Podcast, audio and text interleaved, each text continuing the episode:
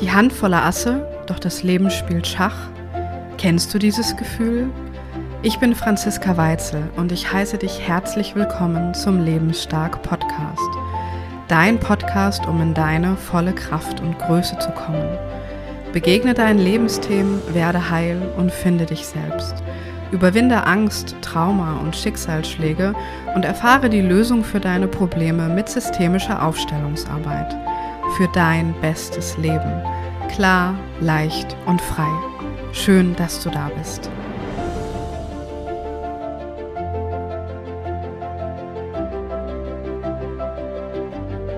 Hallo und herzlich willkommen, du liebe Seele. So schön, dass du da bist und ich freue mich sehr, dass du wieder dabei bist. In der heutigen Podcast-Folge geht es wieder mal um ein sehr besonderes und auch spezielles Thema, nämlich um das Thema der Süchte und insbesondere um, ich sage mal, eher unbekannte oder verdeckte Süchte und zwar besonders um die Sucht nach Drama.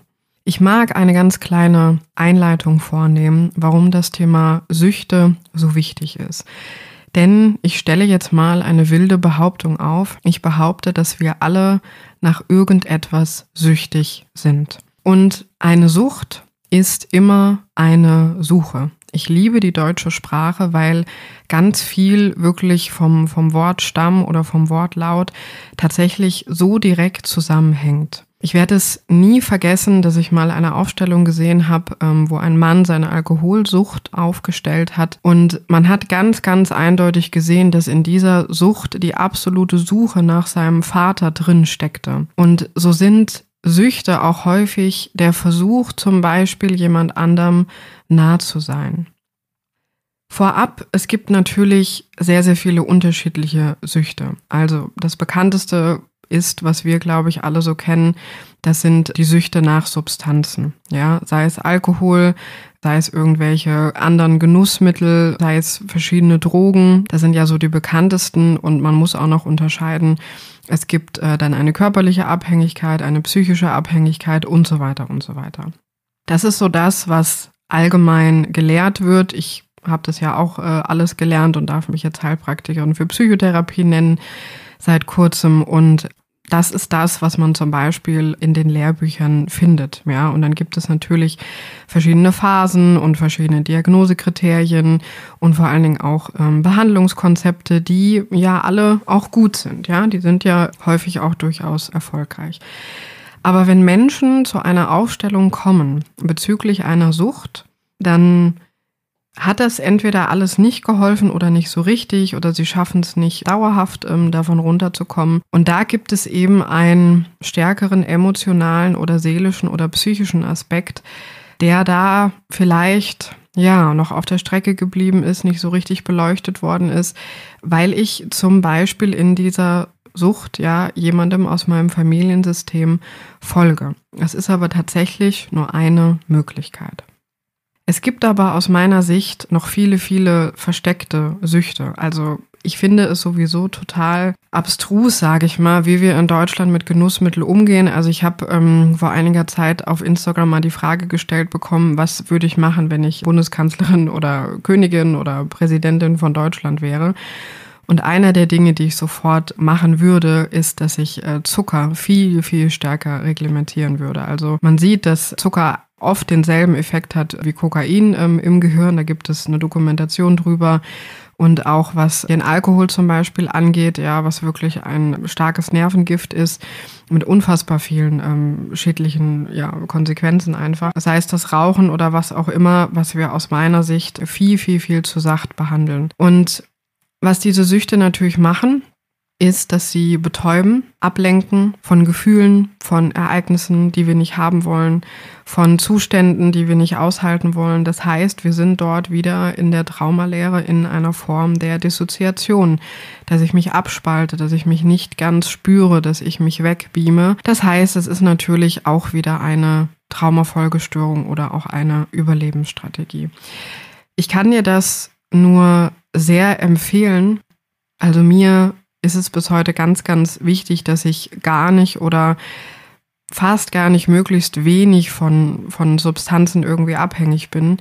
Also ich trinke keinen normalen Kaffee. Ab und an gönne ich mir ein Latte Macchiato und ich sage dir ganz ehrlich, wenn du den nur ab und an trinkst, dann haut der richtig rein. Ich trinke tatsächlich nur Wasser und Tee, außer es sind jetzt irgendwie mal ähm, andere Gelegenheiten. Ich trinke keinen Alkohol, ich rauche nicht und das ist auch das, was ich so in meinem Leben erfahren habe und das war mir auch immer wichtig, dass man einfach einen klaren Geist hat. Zucker ist tatsächlich so meine Achillesferse, da arbeite ich immer wieder dran, das ähm, gut reduzieren zu können. Aber es ist ein riesen, riesen Unterschied, ob du mit einem klaren Geist äh, durch die Gegend läufst, ob du wach bist. Und das merkt man auch, ist ein riesen Unterschied, dass du empfindsamer wirst und auch reizbarer, wenn du nicht so durchflutet bist den ganzen Tag mit Koffein und Nikotin und was auch immer. Und also in der Meditationspraxis gehört es für mich einfach tatsächlich mit dazu, dass ich mich nicht nur dahinsetze oder auch wie beim Yoga und irgendwelche Übungen mache und zu mir komme und in mich kehre, sondern dass ich mich dementsprechend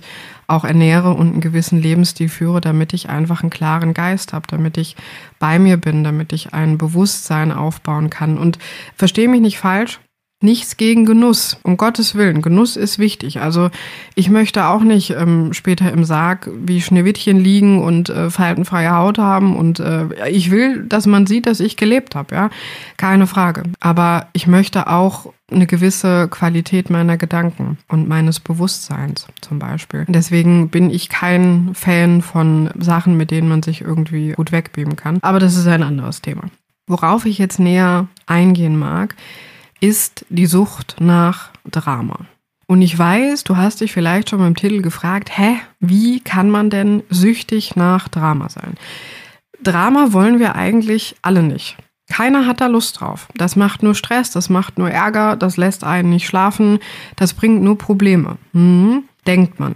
Aber es gibt sehr, sehr, sehr viele sekundäre Gewinne, die man aus einer Dramasucht ziehen kann. Und ich mag dir mal ja, ein paar Beispiele nennen, wie das zum Beispiel überhaupt entstehen kann. Wir fangen mal wieder an. Im Mutterleib beim kleinen Embryo, der sich irgendwie entwickelt. Und wir wissen ja alle, dass der Embryo eins zu eins alle Hormone, Gefühlszustände, ähm, die ganze Nahrung, alles, was die Mutter zu sich nimmt, was sie erlebt, eins zu eins wirklich ungefiltert weitergeleitet bekommt. Das heißt, deswegen soll man ja auch in der Schwangerschaft nicht rauchen, nicht trinken und so weiter, sonst gibt es sehr, sehr viele schlimme Schäden beim Embryo.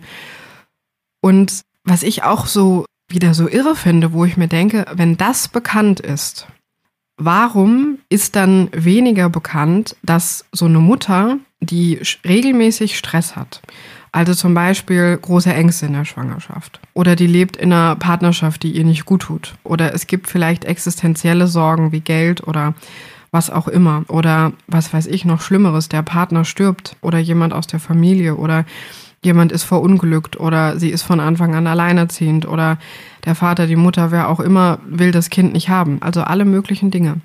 Und es ist doch bekannt, dass auch diese Gefühle, diese Stresszustände eins zu eins an das Kind weitergegeben werden. Deswegen sagt man ja immer, ne, reg dich nicht auf und so weiter und so weiter.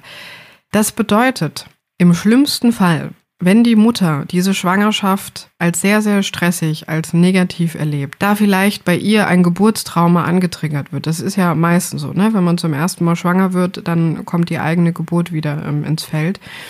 Oder es da einfach ein Thema mit der weiblichen Linie gibt oder wie auch immer.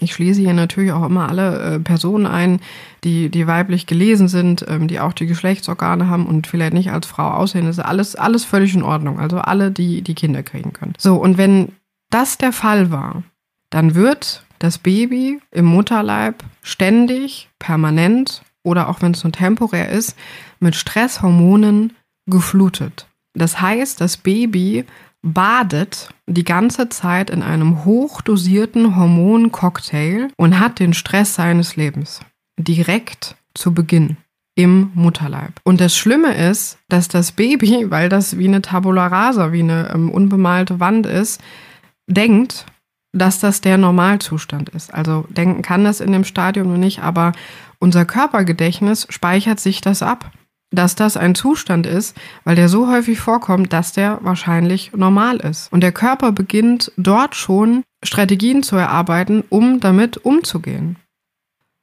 Das ist einer der Gründe, ja, wo oder weshalb so eine Sucht nach Drama beginnen kann. Tatsächlich schon da. Dasselbe hätte man aber auch, wenn man das jetzt nicht im Mutterleib gehabt hätte, sondern zum Beispiel als Kleinkind, als Großkind, als Teenager, wann auch immer im Leben erfährt, dass in der Familie nur Stress und Druck und Panik und Streit und Überleben und was weiß ich alles ist oder dass viele Schicksalsschläge waren. Alles, was im Kern Stress verursacht. So. Das bedeutet, dein Körper, dein System, dein Geist assoziiert Folgendes. Nur wenn dieser Stress, dieser Druck, diese Angst, diese Anspannung da ist und ich das dementsprechende Adrenalin und später auch das Cortisol in meinem Körper spüre, geht es mir gut, weil das bedeutet Sicherheit. Das heißt, auch negative Zustände, die um uns herum sind, auch wenn wir spüren, dass sie uns nicht gut tun, suggerieren uns Sicherheit. Das bedeutet, wenn wir so aufgewachsen sind, ist Stress, Überleben, Angst, Panik, was auch immer, jeder Schicksalsschlag zwar schlimm für uns und wir wollen das nicht. Und es sitzen erwachsene Menschen vor mir, die völligst verzweifelt sind und weinen und sagen, warum passiert mir eine Scheiße nach dem anderen im Leben? Ich will das nicht mehr. Ich habe immer nur Unglück. Ich bin ein Pechvogel und so weiter. Das heißt, auf der geistig rationalen Ebene erkennen die das alle und sagen, das kann doch nicht sein. Ja, jetzt war gerade kurz Ruhe. Aber innerlich ist das der Zustand, den du immer wieder bewusst, schrägstrich unbewusst herstellst, damit du dich sicher fühlst.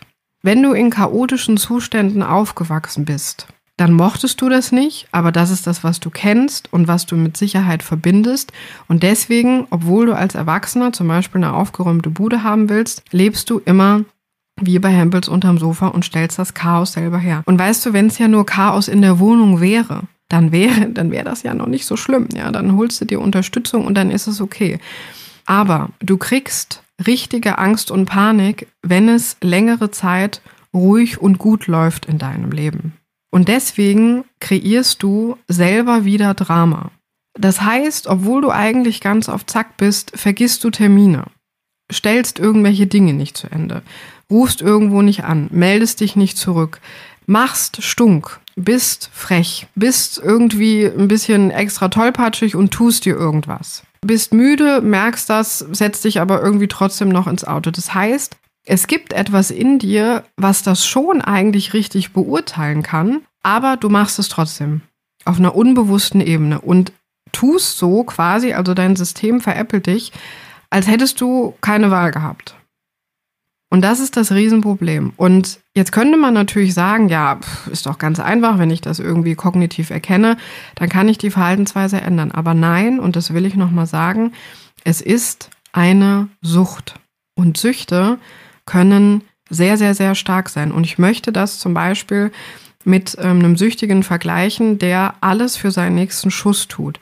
Ich verurteile das nicht. Das ist nichts Negatives. Jeder Mensch, der eine Sucht hat, hat wahnsinnig viel Leid. Aber um das mal zu versinnbildlichen, um deinen nächsten Schuss von irgendeiner Substanz zu bekommen, du prostituierst dich, also der ganze Tag, der komplette Tagesablauf dreht sich nur zu 100 Prozent darum, ähm, wo du das Geld herbekommst, wo du die Substanz herbekommst. Du leist dir Geld, du verschuldest dich, du prostituierst dich eventuell, du machst alles, du machst alles. Und diese Substanz beherrscht dein Leben. Und genauso ist das mit dem Stoff Adrenalin oder mit anderen Hormonen.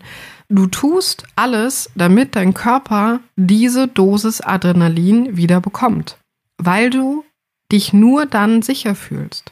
Und dieses Phänomen hat man auch ja, relativ gut erforscht, zum Beispiel bei Soldatinnen, ja, die aus den Weltkriegen äh, zurückgekehrt sind. Natürlich sind die froh und dankbar und glücklich, dass die jetzt in Sicherheit sind. Und natürlich geht eigentlich keiner, sage ich jetzt mal so, rational freiwillig wieder zurück. Aber wenn du aus solchen Zuständen kommst, und das ist natürlich eigentlich nicht positiv. Aber du hast da mit deinen Kameradinnen einen ganz starken Zusammenhalt gefühlt. Das war deine Familie. Das sind Menschen, die dich verstehen. Ihr habt schon auch mit Schweißblut und Tränen schwierige Sachen überstanden und erlebt und auch vielleicht Erfolge gefeiert. Und natürlich waren das ganz schlimme Umstände. Keine Frage. Aber wenn du dann nach Hause kommst und dein einziges Problem nach einer Regeneration ist, nehme ich heute Kiwi oder Ananas im Supermarkt, Ziehe ich heute die Hose an oder die? Ja, ah, ich muss noch bügeln, ich muss noch einkaufen. Ganz ehrlich, dann ist dieser Entzug sehr, sehr schlimm. Und dann gibt es tatsächlich Soldatinnen, die sagen, nee, so eine Fahrtheit meines Lebens halte ich nicht aus. Und die gehen wieder zurück. Also sehr viele Berufe. Bei der Bundeswehr, Scharfschützen, ich habe mal einen Scharfschützen äh, tatsächlich kennengelernt. Die brauchen das. Die brauchen diesen Kick. Und das ist auch etwas, was ich mit meinen Klientinnen erlebe, dass wenn ich länger mit ihnen äh, zusammenarbeite, und das ist im Übrigen auch der Grund, warum ich mich nur für langfristige Zusammenarbeiten entschieden habe, weil ich kann natürlich mit jemandem eine Aufstellung machen, das mache ich auch bei anderen Themen und dann ist es in Ordnung oder dann kann ich den oder die noch ein bisschen im Coaching begleiten. Aber wenn jemand gerade schon, ähm, ich sage jetzt mal, etwas älter ist, was jetzt nicht ähm, negativ bewertet ist, und der war sein komplettes Leben lang im Überlebensmodus. Das heißt, der war 30, 40, 50 Jahre auf der Droge Adrenalin. Dann ist der, wenn wir anfangen zu arbeiten, auf Entzug. Und dann hat er tatsächlich auch körperliche, geistige Entzugserscheinungen. Und das können körperliche Schmerzen sein, das können sehr, sehr dunkle Gedanken sein. Und es kommt dir vor, das sage ich immer, als würdest du von deinem Motorrad, mit dem du immer die ganze Zeit 200 km/h gefahren bist, absteigen und stehen bleiben. Und dann hast du immer das Gefühl, dass du im Leben nicht vorankommst. Dann ist das Fahrt. Ja, ich habe einen Coach, der sagt immer so witzig, ich habe das Gefühl, ich bin hier im Sanatorium. Ja, du fühlst dich wie ein alter Mensch. Das Problem ist, wenn du die ganze Zeit auf dem Motorrad gesessen hast und dir kommt Fahrtwind entgegen, dann, dann hält dich das, dann presst dich das zusammen in deiner Lederjacke. Das heißt, du spürst dich auch nicht. Du bist immer konzentriert. Du musst dich wirklich konzentrieren und gucken, kommt mir da jemand entgegen, ist rot, wie schnell kann ich fahren? Du bist wie Ghost Rider. Und erst wenn du absteigst, spürst du, wie erschöpft du bist, wie stark dir deine Gliedmaßen wehtun. Dann auf einmal holen dich deine Gefühle ein. Du bist nicht mehr abgelenkt, ja. Und dann ist es natürlich sehr, sehr verführerisch, wieder ins nächste Projekt zu gehen, sich das nächste Drama zu suchen. Das heißt, die Trauma-Heilungszeit ist auch eine Entzugszeit. Und es ist wissenschaftlich erwiesen, dass der komplette Stoffwechsel von Menschen, die viel Trauma erlebt haben, anders ist. Also die Hormone sind anders, die sind anders zusammengesetzt, die haben ganz andere Höhen als bei normalen Menschen, sage ich jetzt mal, oder bei Menschen, die keine Traumaerfahrung haben. Und das riesen, riesen Problem ist, dass der Cortisolspiegel völligst verändert ist. Und es braucht in dieser, dieser Traumaheilung, also wir bauen da tatsächlich, ich sag mal, das Nervensystem um. Und das dauert. Das geht nicht von heute auf morgen. Und das erklärt auch, warum es immer wieder Rückfälle gibt. Du kannst das nicht von heute auf morgen einfach ändern. Gerade auch nicht, wenn du Jahrzehnte nach Adrenalin zum Beispiel ähm, süchtig warst. Und was passiert, wenn du diese Stressachse sozusagen einmal stoppst? Also hat mir meine Heilpraktikerin erklärt, es gibt eine ähm, Hypothalamus Nebennieren Stressachse zum Beispiel. Also typisch auch bei Traumapatienten ähm, sind die Nebennieren sehr geschwächt, ja, durch diesen ganzen Stress zum Beispiel. Und da werde ich auch mal eine eigene Folge drüber machen. Es gibt viele, viele körperliche Auswirkungen von Trauma, ja. Und leider Gottes ist ja auch erwiesen, dass sehr viele Traumaerfahrungen über eine lange Zeit oder stark hintereinander auch einfach Lebenszeit verkürzend wirken, weil es diese Auswirkungen auch auf den Körper hat, ja, weil dein gesamter Stoffwechsel, dein ähm, gesamter Hormonhaushalt ist verändert durch diese Erfahrungen und deswegen ist Trauma niemals nur im Kopf, sondern vor allen Dingen im Körper und es ist ein ein Hormonhaushalt, der sich da komplett erstmal wieder beruhigen muss, wenn das überhaupt möglich ist. Aber es ist möglich und es dauert. Es dauert, es braucht wirklich sehr viel Zeit und sehr viel Geduld. Und deswegen mag ich mal als ganz klare Botschaft sagen, dass das hier keine willentliche Entscheidung ist, sondern diese Menschen können sich nicht anders entscheiden. Sie sind gesteuert von ihrer Sucht. Genauso wie wenn du auf deinen nächsten Schuss hinarbeitest, dir die nächste Flasche Alkohol kaufst und ohne die nicht mehr kannst. Genauso ist das die Sucht nach Drama. Die brauchen den nächsten Kick, um sich sicher zu fühlen. Das heißt, natürlich sieht das manchmal von außen so aus, als würden die das extra künstlich kreieren und als hätten die auch irgendwie einen anderen Weg einschlagen können. Aber dein Körper craved, ja, der ist in wahnsinniger Not, um diese Substanz wieder zu bekommen, um sich sicher zu fühlen. Und ich sage dir das ganz ehrlich, das Leben nach Trauma ist sehr, sehr schön. Es ist sehr ruhig, es ist sehr entspannt. Aber in der ersten Zeit, und das sage ich auch jedem, ist es Fahrt. Es ist Fahrt. Wenn du vorher Superman oder Superwoman warst oder der Ghost Rider auf dem Motorrad, Du wurdest gebraucht, du hast die Welt gerettet, du warst der Held, die Heldin, ja, der Welt des Alltags und so weiter. Es war alles super. Das ist wie wenn du ständig die ganze Zeit falsch umgesprungen bist, ne? Kick, keine Sorgen, Kopf frei, du musst dich mit nichts anderem beschäftigen. So, und dann holt man dich sozusagen darunter oder du dich selbst und dann kommt der triste Alltag. Und du hast keinen Kick mehr und du hast solche Gedanken wie, okay, ich muss jetzt einkaufen, Wäsche waschen, mh, alles klar. Ist das jetzt mein Leben, dass ich alle zwei Wochen dasselbe Waschmittel einkaufen gehe? Soll's das sein? Soll's das jetzt wirklich gewesen sein? So, und jetzt überleg dir mal, da kriegst du die Krise, weil, das ist nämlich auch ein Effekt, die Zeit geht ja viel, viel schneller vorbei. Wenn du in einem Kick drin bist, verlangsamt sich die Zeit. Das heißt, viele Traumatisierte haben ja auch so ein Thema mit Überleben oder Leben und Tod. Und wenn du immer nur Action hast, dann zieht sich die Zeit. Dann ist dein Zeiterleben ein anderes. Dann denkst du, du hast mehr Zeit, weil's, weil du wacher bist, weil es anstrengender ist, weil es aufregender ist und so weiter. Und wenn du aber jeden Tag denselben Alltag hast, dann bist du im Autopilot, es ist nicht mehr anstrengend, du sparst eine wahnsinnige Energie, das ist der Vorteil. Aber die Zeit geht viel schneller rum, weil du keine besonderen Erlebnisse mehr hast. Weißt du? Da kommt der Geburtstag jedes Jahr schneller und du stellst dann fest, ja, okay, äh, bin wieder ein Jahr älter. Und das macht auch eine große Angst. Und deswegen baut man sich dann unbewusst, unterbewusst wieder schön ein paar Schicksalsschläge ähm, rein, ja, mit einem wichtigen Datum, dass man sich wenigstens an so ein paar Höhepunkte in Anführungszeichen erinnern kann. Das ist die Problematik. Und die Frage ist, warum sind wir alle süchtig nach Drama?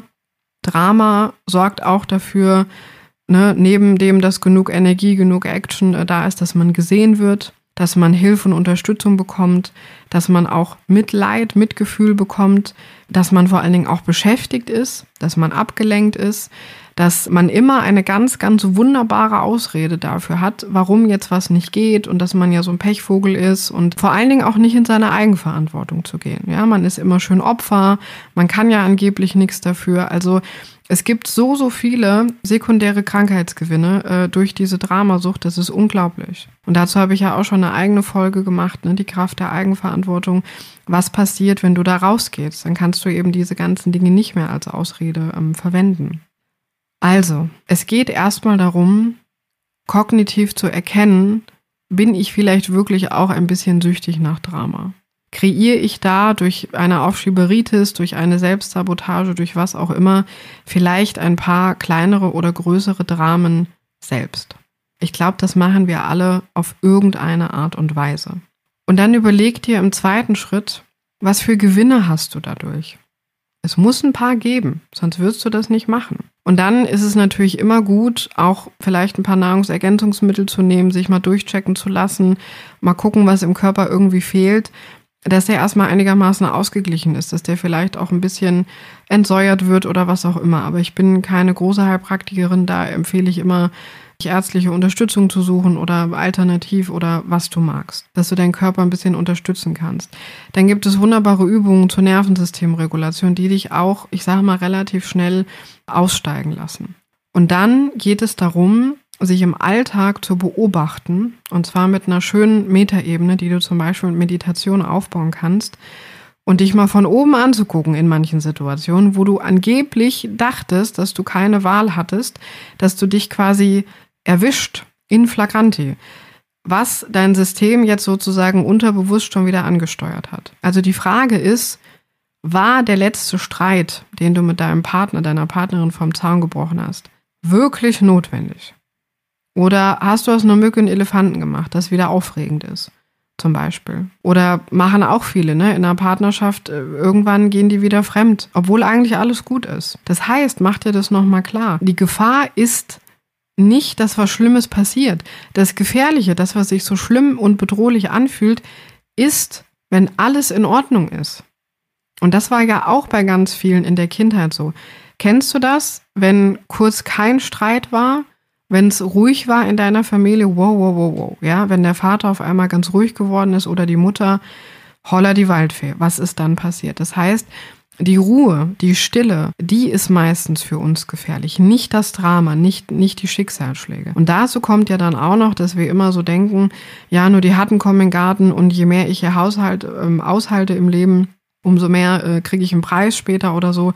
Das ist ja alles Quatsch. Ne? Und ich habe auch einfach immer eine tolle Geschichte zu erzählen. Also du merkst, es ist tatsächlich einfach wieder ein Riesenthema. Und ich mag dich aber hier mit diesen Informationen ein bisschen vielleicht auf den Weg bringen und dir auch so ein bisschen eine Entlastung bringen, dass du das natürlich nicht extra machst, aber dir natürlich auch Anhaltspunkte mitgeben, wie du dich quasi selber ein ganz kleines bisschen liebevoll schon mal auf Entzug setzen kannst. Und weißt du, ich persönlich finde, das Leben ist viel, viel, viel, viel, viel zu kurz für ständiges Drama. Ich habe für mich entschieden, ich möchte wirklich lieber Ruhe und Frieden haben. Ich habe genug Aufregung in anderen Bereichen. Ne?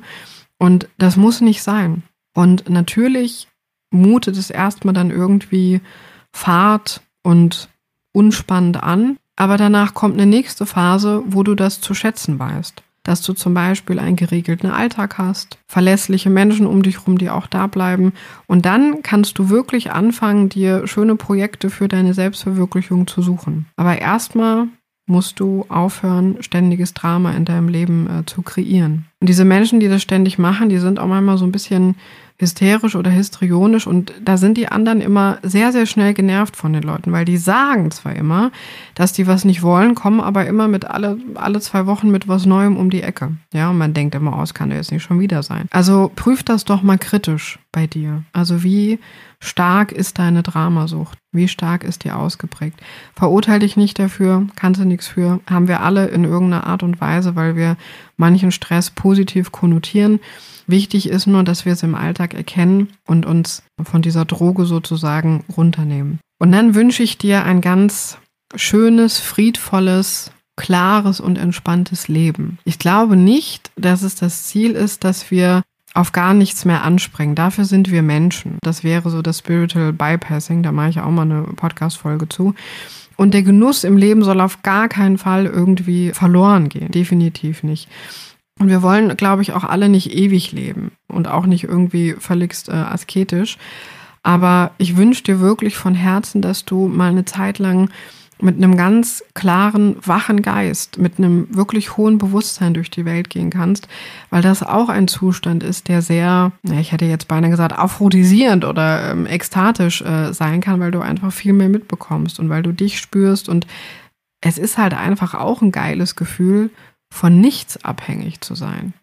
Das kann ich dir ganz ehrlich sagen. Also, wenn du die anderen Menschen siehst, die ohne ihren Kaffee morgens nicht aus den Gängen kommen, ich grins mir da immer ein. Ja, natürlich, ich trinke auch meinen Tee und ich trinke auch mein Wasser und hier meinen Ingwer Kurkuma Shot und was auch immer. Klar wird mir das auch schwerfallen, irgendwie darauf zu verzichten. Aber die Leute, die wirklich dann erstmal ihren dritten Kaffee brauchen, um irgendwie hochzukommen, man hat ja einfach einen hohen Gewöhnungseffekt. Die brauchen in ein paar Wochen fünf und irgendwann intravenös. Und das kann ich dir sagen, dieses Gefühl ist viel, viel besser, viel, viel lohnenswerter. Also, dass du quasi grinsend durch die Welt laufen kannst und du weißt eigentlich, pff, keine Substanz der Welt kann dich süchtig oder abhängig machen und auch kein Beziehungsdrama-Stress. Das heißt, du bist zu 100 Prozent autark und eigenständig und unabhängig und das ist auch ein geiles Gefühl. Vielleicht überlegst du dir das mal, ob du das vielleicht ein bisschen mehr haben magst. Ansonsten wünsche ich dir eine schöne, stressfreie Zeit. Alles Liebe.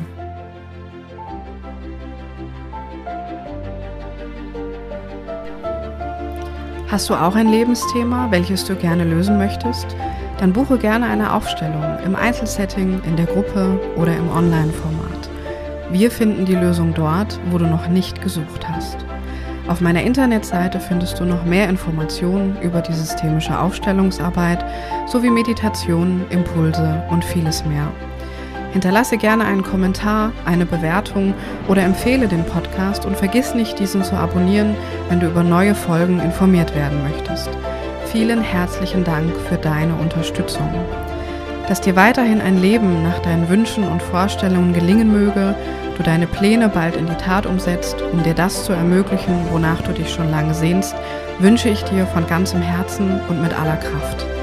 Sei immer gut behütet, wo du auch bist. Alles Liebe und Gute für dich. Danke fürs Zuhören und gerne bis zum nächsten Mal.